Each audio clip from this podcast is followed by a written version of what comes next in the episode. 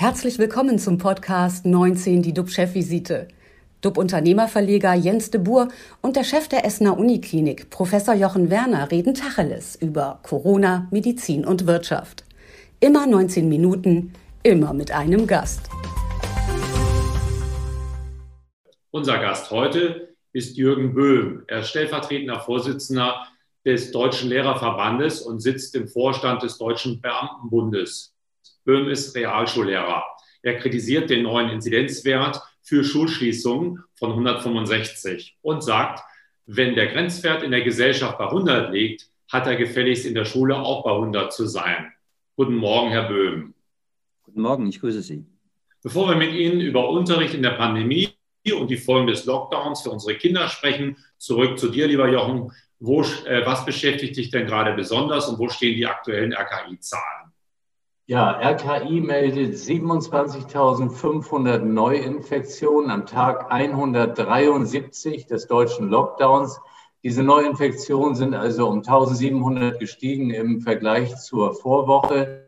265 weitere Todesfälle an oder im Zusammenhang mit Covid-19. Die Sieben-Tages-Inzidenz liegt bei 164. Und bei uns an der Essener Uniklinik versorgen wir heute 84 Patienten stationär, die an Covid-19 erkrankt sind, davon 40 auf den Intensivstationen. Und was mich besonders beschäftigt, das ist der Artikel von Georg Schwung aus der gestrigen Welt zum Umgang mit der Pandemie in unseren Nachbarländern. Der Titel war Europa öffnet, Deutschland schließt. Der Journalist kam zu dem Schluss, dass Deutschland mit dem Inkrafttreten der Bundesnotbremse eine einsame Insel inmitten Europas sein dürfte. 85 Prozent der deutschen Landkreise haben bereits eine Inzidenz von über 100. In vielen Kreisen wird die Freiheit der Menschen dann stärker eingeschränkt als bisher, während in anderen europäischen Ländern mit ähnlichen Inzidenzzahlen genau das Gegenteil geschieht. Es wird gelockert und teilweise wird die Rückkehr zur völligen Freiheit diskutiert. Es ist, wie wir jeden Tag feststellen, also wirklich alles sehr schwierig zwischen richtigen und falschen Maßnahmen zu unterscheiden. Eins aber macht der Artikel auch klar, solche Diskussionen kämen nicht wirklich vergleichbar auf, wenn wir die Pandemie mit geballtem Wissen und äh, mit geballter Aktion aus europäischer Sicht bekämpft hätten ein banal erscheinender Satz, den wir auch schon mehrfach hatten, der hat weiterhin Gültigkeit. Das Virus kennt keine Grenzen.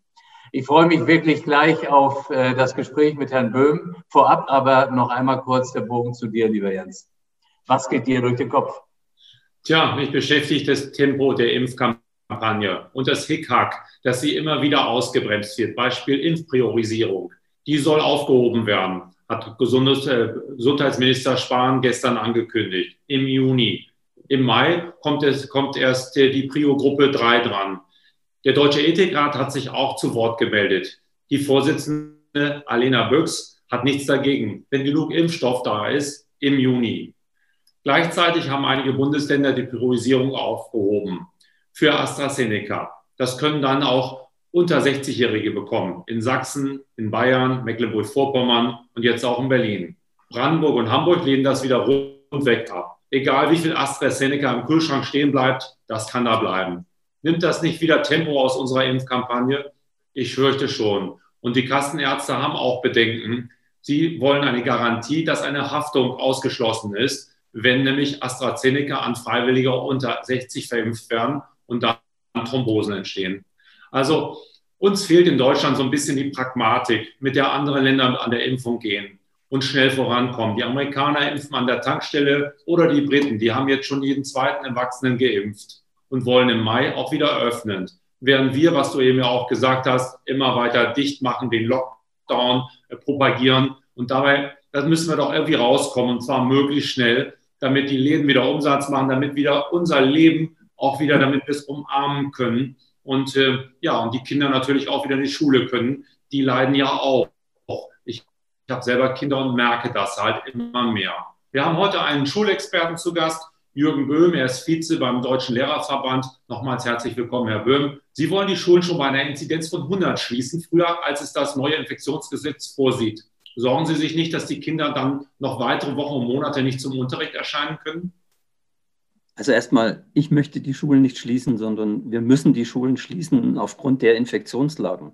Und äh, natürlich machen wir uns große Sorgen. Und natürlich wollen wir, dass die Schüler so schnell wie möglich wieder in den Präsenzunterricht zurückkommen. Aber genau deswegen brauchen wir eine konsequente Linie.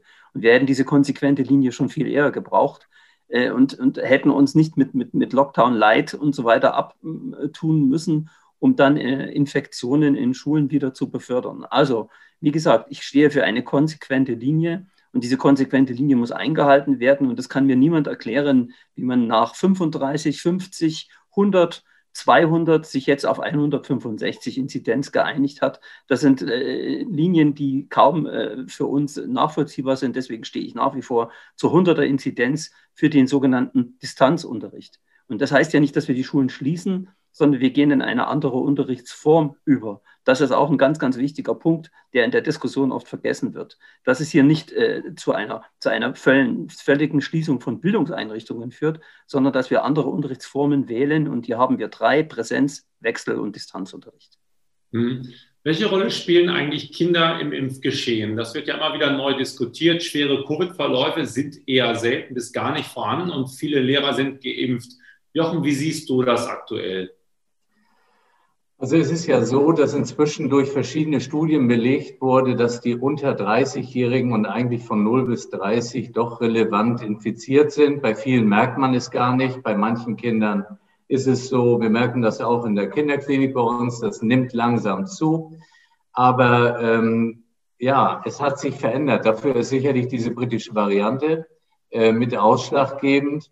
Und äh, natürlich, äh, glaube ich, ist es blauäugig zu denken, dass wenn die Kinder infiziert sind, dass sich das dann nicht zu den Erwachsenen äh, fortsetzt. Und deswegen ist natürlich das ein Schlüsselpunkt zu identifizieren, äh, wie sind die Kinder betroffen. Und was sich mir nicht erschließt, und ich hätte es auch Herrn Böhm gefragt, die Realität jetzt, die Realität heute in Deutschland nächste Woche. Wie schätzen Sie es ein? Zweimalige Testung der Schülerinnen und Schüler in den Schulen. Wo stehen wir?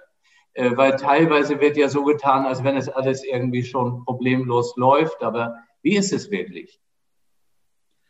Also erstens, äh, ich bin ein großer Anhänger von, von Testungen, von strukturellen Testungen. Die Frage ist immer wieder, wie testen wir und äh, wie, wird es, wie wird diese Testung umgesetzt? Ähm, es erschließt sich mir immer noch nicht, warum man Schülerinnen und Schüler äh, mit öffentlichen Verkehrsmitteln, Schulbussen in die Schule äh, fährt und dann eine Testung vollzieht. Also da ist im Prinzip das Kind schon in den Brunnen gefallen. Hier äh, gibt es keine klaren Antworten. Wir haben in einigen Bundesländern eine, eine ausreichendes Vorhandensein von Tests an den Schulen. Wir haben sehr unterschiedliche Testvorgehensweisen. Die einen Schulen machen es verpflichtend in der Schule, dort sind die Lehrer äh, anwesend, was natürlich äh, bei der jetzigen Infektionslage auch eine ganz, ganz schwierige Situation betrifft. Selbst wenn man Abschlussklassen in den Schulen hat, besteht die Gefahr, dass sich natürlich auch bei Testungen Lehrkräfte und Schülerinnen und Schüler wieder anstecken. Also hier muss man unbedingt nachjustieren. Äh, mir wäre es wesentlich lieber, wenn man Eltern mit ins Boot genommen hätte, wenn man die Erziehungspartnerschaft, die wir ja in Deutschland pflegen, dass, wenn man Eltern die Möglichkeiten geben würde, zu Hause äh, in der Familie diese Testungen durchzuführen und zu bestätigen, dass dieser Test durchgeführt wurde. Auch über die Qualität der Tests wird in den letzten Tagen ja äh, sehr gestritten. Wie, wie sicher sind diese Tests? Da gibt es große Unsicherheiten. Das heißt nicht, dass wir diese Tests nicht brauchen. Wir brauchen diese Testungen, wir müssen das durchführen, wir müssen weiter äh, in, in, diesen Testungen äh, bleiben. Und deswegen sage ich immer, es ist eine Kombination aus Inzidenzwertbetrachtung, nämlich die 100, und Testungen, um die Schulen so schnell wie wieder, möglich wieder zu öffnen. Ich glaube, wir diskutieren immer das Negative. Wir wollen das Ziel haben, diese Pandemie zu, zu besiegen. Und zu besiegen heißt, eine klare Linie zu fahren. Und diese Linie fehlt auch jetzt mit diesem, mit diesem generellen Bundesgesetz nach wie vor. Also wenn man nachfragt, dann würden Sie schon sagen, dass es noch viele, viele Schulen gibt, wo nicht zweimal wöchentlich getestet wird, ähm, sondern man irgendwie noch im Umsetzungsprozess dieser Prozedur steckt. Also ich glaube, dass in den letzten Wochen äh, sehr viel an, in einzelnen Bundesländern getan wurde. Ich kann jetzt mich nicht dafür verbürgen, äh, wie es an den vielen, vielen tausend Schulen in Deutschland ausgeht. Äh, ich kann für einige Bundesländer sprechen. Da ist sich unwahrscheinlich bemüht worden, in den letzten Wochen diese Tests in die Schulen zu bringen. Wir haben natürlich auch die, die Situation, dass wir gar nicht so viele Schüler an den Schulen haben. Deswegen auch nicht so viele Tests benötigen, weil auch durch diesen Distanzunterricht viele Schüler zu Hause sind. In Bayern sind 70 Prozent der Schülerinnen und Schüler nicht im Präsenzunterricht, sondern im Distanzunterricht. Und in anderen Bundesländern ist das ähnlich. Und ich halte es nach wie vor für sehr fatal, dass äh, gewisse äh, Kultusminister diese, diese Situation heute so hingehend interpretieren und zu sagen, wir müssten die Schulen noch weiter aufrecht und auf, aufhalten. Äh, ich glaube, dass wir da äh, uns alle keinen Gefallen tun. Nochmal, wir bemühen uns als Lehrkräfte, den Unterricht auf Distanz aufrechtzuerhalten. Und ich äh, lehne jegliche Panikmache hier auch ab. Es passiert recht viel. Natürlich leiden die Kinder darunter. Da brauchen wir gar, gar nicht drüber reden. Es leiden aber auch die Kolleginnen und Kollegen darunter. Und aber diese, dieses Leiden und dieses, diesen Prozess auch noch mit, mit, äh, mit zu hohen Inzidenzzahlen und mit der Gefahr zu garnieren, das macht die Sache nicht besser. Und das ist sehr, sehr sträflich, finde ich, in der Situation zurzeit.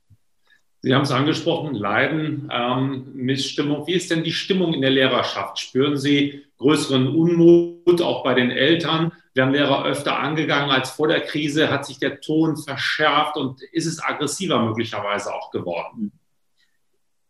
Ich halte immer nichts von diesen, von diesen martialischen Begriffen. Ich glaube, das ist große Unsicherheiten. Äh, äh, gibt bei den, bei den Eltern und diese Unsicherheiten sich natürlich auf die Lehrkräfte äh, übertragen. Die, die Kollegen tun, was sie tun können. Und das, das, das sehe ich so. Wir haben immer unsere Ausnahmen. Natürlich gibt es diese Ausnahmen. Und es wird auch immer über die Digitalisierung gesprochen. Es gab 2020 einen, einen riesen Aufschrei in einigen Bundesländern und die versäumte Digitalisierung hat sich äh, gezeigt, weil wir Distanzunterricht in, in, gewissen Formen nicht hinbekommen haben. Wir haben gewisse rechtliche Strukturen überhaupt gar nicht gehabt. Es gibt keine Rechtssicherheit. Da müssen wir noch weiter intensiv daran arbeiten. Die Kollegen tun, was sie tun können, sind extrem verunsichert. Ich kann Ihnen sagen, ich habe sehr viel Kontakt zu Kollegen in der ganzen Bundesrepublik. Ich kriege ganz unterschiedliche Meinungen natürlich auch über die Situation. Es gibt Kollegen, die haben sich hervorragend engagiert und arrangiert mit der Situation. Es gibt natürlich Kollegen auch, die, die leiden darunter, dass sie eben nicht sprechen können mit den Kindern face to face. Das ist entscheidend, gerade in sprachlichen Fächern, äh, in, in, in, auch in, künstlerischen äh, Fächern ist das ganz, ganz wichtig. Also wie, es ist eine, eine sehr diffizile Situation im Großen und Ganzen, glaube ich aber dass die Kollegen alles dafür tun, dass es, dass es gut läuft. Und diese Panikmache lehne ich wirklich ab. Und diese Panikmache dürfen wir auch nicht äh, hochkommen lassen. Wir müssen jetzt auf der letzten Etappe konsequent handeln. Und ich sehe das so. Wir sind äh, auf der letzten Etappe. Und hier jetzt äh, zu sagen, lassen wir doch die Schulen auf bis, bis, bis, bis Ultimo, ist das absolut, ist das absolut die falsche, die falsche Richtung, die wir da einschlagen würden. Schwierig ist es ja auch für Schüler, die jetzt in den Abschlussklassen sind, die sich dann in, in die neue Berufswelt begeben wollen, beispielsweise technische Berufe. Wird uns bald eine Generation von Facharbeitern fehlen, weil die schulischen Grundlagen nicht gelegt worden sind? Ich glaube, das ist eine Diskussion, äh, die nicht Corona-bedingt ist. Die Corona-Krise hat es vielleicht äh, etwas näher beleuchtet. Und äh, zum, zum, ich bin ein großer Verfechter. Ich komme ja aus dem Realschulbereich. Wir haben über Jahre hinweg äh, auch eine falsche Bildungspolitik gepflegt, indem wir die mittleren Bildungsabschlüsse, die Bildungsabschlüsse an, an, an Hauptschulen, an Realschulen viel zu wenig gewertet haben. Äh, und, und das fällt uns jetzt auf die Füße. Wir, wir, haben, eine, wir haben die Akademisierung äh, hochgelobt und haben die berufliche Bildung in, in unserem Land, die ja eigentlich hervorragend ausgeprägt ist, vergessen. Und gerade die, im Bereich der Techniker äh, brauchen wir Nachwuchs und das ist auch etwas, was mich äh, seit Jahren umtreibt. Wir müssen eine Verstärkung in der MINT-Bildung, in der informationstechnologischen Bildung vorantreiben. Wären wir hier stärker gewesen, hätten wir jetzt in der Corona-Krise auch nochmal äh, bessere Möglichkeiten gehabt, Unterricht durchzuführen. Also ich sehe hier ein strukturelles Problem, das wir aber schon länger vor uns herschieben. Mittlerweile setzt ein Umdenken an. Das hat kurz vor der Corona-Krise begonnen. Man hat in der Politik im Prinzip die, die berufliche Bildung wieder in den Mittelpunkt gerückt. Länder wie die USA beneiden uns um diese Strukturen, die wir haben. Und wir haben sie über Jahre vernachlässigt und haben uns von falschen OECD-Orientierungen treiben lassen. Abiturquote wird uns nicht weiterbringen. Die Frage ist, was steckt an Qualität hinter, hinter äh, gewissen Abschlüssen? Und ein guter Realschulabschluss ist die Basis für ein Wahnsinnsleben. Und, und die Techniker verdienen heute ein, ein wirklich gutes Geld draußen. Und ich glaube, unser Land, unsere Gesellschaft braucht genau in diesem mittleren Bildungsbereich die Ansätze. Und da müssen wir weiter arbeiten. Und wie gesagt, Corona, es war, wie sagt man so schön, ein Durchlauferhitzer für das Problem Digitalisierung, Technikausbildung und so weiter. Eine große Lanze von mir natürlich für, diese, für diesen Bereich, weil dafür stehe ich ja. Ich war selber 13 Jahre Schulleiter einer Realschule. Deswegen. Das ist, ähm, was Sie sagen, ist ja, dass äh, wahrscheinlich viele Eltern, auch Schüler, äh, sagen wir mal, immer das Abitur im Mittelpunkt stellen und dann sagen, okay, das ist sozusagen das Tor dann für die Berufe, für die Zukunft. Was muss dann geschehen, dass wir da umdenken, dass wir auch sagen, ein guter Realschulabschluss, was Sie eben sagten, der sichert mir auch mein Auskommen, der sichert mir meine Zukunft. Warum ist es so negativ belegt? Ich glaube, das ist auch ein, ein gesellschaftliches Problem. Man muss auch die, die, die gesamte Diskussion wieder dahin äh, wenden, was ist denn der Wert eines Abschlusses? Was ist der Wert eines Berufes? Und wir haben über Jahre hinweg, wenn wir von Arbeit gesprochen haben, von Büroarbeit gesprochen, von, von Menschen in weißen Kitteln. Wir haben ja einen hier sitzen. Das ist alles wichtig und gut. Brauchen wir alle. Wir brauchen Akademiker, wir brauchen sehr gute Akademiker. Da, darauf beruht, aber wir brauchen auch einen guten fachlichen Mittelbau. Und dieser gute fachliche Mittelbau muss gesellschaftlich akzeptiert werden. Und da muss auch gutes Geld verdient werden. Auch hier müssen wir auch mal über, über, über Gehaltsstrukturen im, im Land sprechen. Äh, wir haben im technischen Bereich Informatiker, informationstechnisch ausgebildete Facharbeiter, die benötigen wir, die werden gut bezahlt. Das ist ein Trend und genau durch diese Digitalisierung ist uns erstmal bewusst geworden, dass uns in diesem mittleren Bildungsbereich äh, äh, Leute fehlen, dass wir das vernachlässigt haben. Und der zweite Punkt, es geht auch um den Menschen. Wir dürfen nicht Kinder auf einen Weg schicken, an dem sie dann scheitern.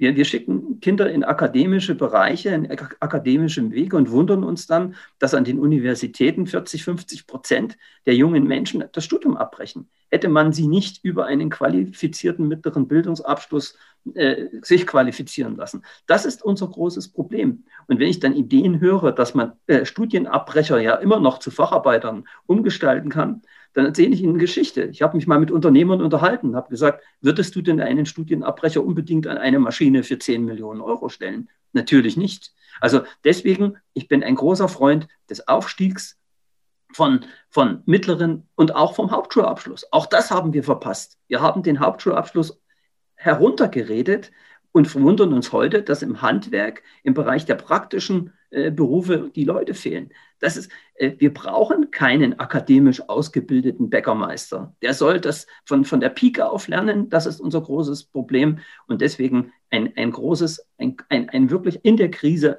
eine große Lanze für die Abschlüsse, Hauptschulabschluss, Realschulabschluss. Die haben wir in diesem Land und wir reden immer nur von Abitur. Und ich kann diese Diskussion mittlerweile nicht mehr hören. Ja, ähm, ich, äh, Sie sprechen mir total aus dem Herzen. Also ich glaube, das ist maximal entscheidend auch für unsere Zukunft. Ich würde gerne die Diskussion noch mal auf einen Punkt lenken. Äh, wenn ich so Krankenhaus sehe, dann sprechen alle möglichen über Krankenhaus, alle wissen ganz viel, aber letztendlich wissen doch die, die im Krankenhaus arbeiten, vielleicht doch am meisten davon. Und jetzt komme ich zu den Lehrern. Und äh, Sie möchte ich ansprechen jetzt äh, als Realschullehrer. Sie stehen doch in der Verantwortung. Sie müssen doch entscheiden, was haben die Kinder für Defizite zu erwarten durch den Unterricht. Sie müssen doch beurteilen und sagen, wir nehmen die Verantwortung. Distanzunterricht ist nach einem Jahr auch, ein, auch auf einem guten Level. Und wir hören im Moment alle möglichen Leute zu Schulen. Aber Mensch, äh, Sie machen es ja. Und wenn ich Sie so reden höre, dann entnehme ich, dass Sie sagen, Distanzunterricht kann äh, schon auch für die weitere Entwicklung positiv sein. Distanzunterricht ist eine Übergangsform. wie gesagt, äh, das, das ist kein Dauerzustand. Das wird ja. nicht so gehen. Und deswegen sage ich ja, wenn wir jetzt konsequent handeln, und das ist meine, ich habe mir heute extra im Vorfeld der Sendung nochmal einige Pressemitteilungen. Ich rede schon seit Herbst über diesen End- und, und Grenzwert 100. Hätte man sehr konsequent mit diesem Grenzwert gearbeitet, hätten wir uns viele Ansteckungen wahrscheinlich in den Familien äh, gespart. Und, wir, und, diese, und dieser Distanzunterricht hat sich ja auch verbessert. Wir haben wir haben Lehrgeld bezahlt. In einigen Bundesländern hat auch die Politik Lehrgeld bezahlt. Fehlende äh, Kommunikationsplattformen, fehlende Leistungserhebungen im digitalen Bereich, das fordern wir seit Jahren schon. Das ist versäumt worden. Wir werden, das, werden Lehren draus ziehen, aber jetzt funktioniert das recht gut. Und ich habe heute Morgen auch noch mal durchgerechnet, gerade die Abschlussklassen, die ja im Wechselunterricht teilweise drin sind, hatten sogar mehr Unterricht als in den Jahren zuvor, weil Exkursionen weggefallen sind, Klassenfahrten weggefallen sind, Wandertage weggefallen sind. Es sind Projekte weggefallen, wo wir viel Zeit auch oft äh, investieren müssen. Deswegen sage ich, die, die Abschlussklassen, die Abiturklassen, die Realschulklassen, die Hauptschulklassen werden meines Erachtens einen recht soliden Abschluss hinlegen. Die Frage ist nur, gefährden wir doch bitte die Jugendlichen nicht jetzt noch auf der Zielgeraden. Das ist ja auch ein Punkt. Wenn wir die jetzt in die Schulen schicken und sich, sich bei einer Inzidenz von 300, ich habe vorhin ein Interview des Ministerpräsidenten aus Bayern gehört, die Jugendlichen haben in Bayern eine Inzidenz von 300, äh, dann in, den in die Schulen gehen, dann ist das für mich einfach sträflich. Und da brauchen wir nicht über Freiheit diskutieren. Das ist wichtig. Wir sind alles freiheitsliebende Menschen. Wir wollen das auch. Aber die Freiheit haben wir dann, wenn wir diese Strecke jetzt puffern. Und diese Puffer heißt Distanzunterricht, digitale Leistungserhebungen, digitale Leistungsmessung und Engagement. Und das läuft. Und, und, und das muss man auch mal in, in, diesem Weg sagen. Und ein Punkt noch, was mich diese Woche sehr ge geärgert hat, ist dieser Begriff der, der Bildungskatastrophe, die jetzt schon wieder beschworen wird in diesem Land. Äh, es ist schwierig, aber es, es ist keine Bildungskatastrophe. Letzte Frage, kurze Antwort. Sie sind auch Vorstand beim Deutschen Beamtenbund und wir hören jeden Tag wieder, dass die Faxgeräte nicht funktionieren in den Gesundheitsämtern. Äh, sehen Sie da Fortschritte? Wann werden wir es erleben, dass die Behörden auch digitaler sind? Sind wir überhaupt darauf vorbereitet? Weil ja auch das Mindset muss ja mitspielen. Wir müssen uns da öffnen. Ich weiß auch von Lehrern, die sagen, na, das äh, ab einem gewissen Alter, das verstehe ich nicht mehr ganz. Ich will mich da gar nicht mit beschäftigen. Äh, können Sie uns Mut machen? Ich mache Ihnen Mut. Vor Ihnen sitzt der digitale Kopf Deutschlands von 2014. Also ich habe schon seit Jahren äh, Digitalisierung gefordert in den Schulen, in den Behörden. Wir haben einen enormen Nachholbedarf, mit Sicherheit. Aber ich glaube, dass auch diese Pandemie gezeigt hat, wir brauchen klare Netzwerkstrukturen. Wir müssen den Datenschutz neu definieren. Wir müssen über Datenschutz reden. Was ist denn wirklich praktisch anwendbarer Datenschutz? Es kann nicht sein, dass Lehrer gehindert werden, digitale Formate einzusetzen, weil ein Datenschutzbeauftragter in Thüringen zum Beispiel voriges Jahr das einfach verboten hat oder gewisse Formate eingestampft hat. Wir müssen rechtssichere Datenplattformen äh, vorbehalten. Das muss jetzt mal diskutiert werden. Wir können nicht über Microsoft diskutieren und sagen, das schaffen wir ab aber nicht sagen, wie, wie ersetzen wir denn solche Strukturen. Wir müssen in den Behörden mit Sicherheit Digitalisierung voranbringen. Da darf es nicht scheitern an einem digitalen Endgerät. Ich habe keine Lust mehr, über Endgeräte zu diskutieren. Das darf in, in, in einem Land wie Deutschland keine Rolle mehr spielen. Wir müssen über intelligente Netzwerkstrukturen nachdenken. Da sitzt vor Ihnen jemand aus dem Beamtenbund, der sich da extrem stark macht. Also ich werde äh, alles daran setzen, Digitalisierung voranzutreiben und noch ein Wort zu den Kollegen, die älter sind. Ich bin auch Mitte 50. Äh, ich glaube nicht, dass ich irgendwo hinterherhänge, was Digitalisierung betrifft. Und wir haben junge Kollegen, die haben Probleme mit der Digitalisierung. Und wir haben ältere Kollegen, die haben überhaupt kein Problem damit. Deswegen ist das kein Altersproblem. Es ist auch ein strukturelles Problem. Äh, da müssen wir schneller und besser werden. Und vielleicht auch ein Punkt noch, schauen wir doch in das schöne Land Estland. Ich bin kein großer Freund, immer Vorbilder zu wälzen, aber ich habe mich mit Estland beschäftigt. Dort ist das einfach eine ganze große Normalität, dass Eltern, Schüler, Lehrkräfte auf einer Plattform zusammenarbeiten. Wir sind in Teilen in Deutschland auch schon so weit, aber eben nur in Teilen, in anderen Teilen eben nicht. Und äh, ich kann Ihnen gute Beispiele zeigen, aber wir brauchen keine Leuchtturmstruktur, wir brauchen eine flächige Struktur. Und deswegen äh, mein großes, meine, großes, meine große Lanze für Digitalisierung definitiv. Wir sind auf dem Weg, aber wir müssen noch besser werden. Vielen Dank. 19 Minuten sind leider vorbei. Stichwort leider. Estland. Man kann dort alles digital erledigen, bis auf zwei Dinge. Man kann nicht digital heiraten. Da muss nämlich jemand sehen, der, der heiratet, ob der auch bei Sinnen ist und ob auch beide wirklich zusammen wollen. Und Immobilienverkäufe sind auch nicht, weil das ja sehr äh, Geschäfte von großer Tragweite sind. Alles andere ist relativ schnell digital äh, umsetzbar. Wir drücken Ihnen die Daumen, dass Sie da Erfolg haben. So wie wir Sie erleben, glaube ich, sind wir da auf dem Weg zumindest, hoffentlich auch auf einem guten Weg. Vielen Dank, Jürgen Böhm. Unsere Talkgäste am Montag sind Oliver Nachtwey, der Soziologieprofessor, untersucht die Strukturen von Corona-Leugnern und Querdenkern. Und dann haben wir noch Bob Hanning da. Hanning ist Vizepräsident des Deutschen Handballverbandes und zugleich Geschäftsführer des Handball-Bundesligisten Füchse Berlin. Also eine ganz spannende Mischung. Bleiben Sie alle gesund, klicken Sie rein. Wir freuen uns auf Sie. Tschüss aus Hamburg. Und aus Essen. Tschüss. Das war 19 die DUB-Chefvisite als Podcast. Die Videos dazu gibt es auf watz.de und auf dub-magazin.de.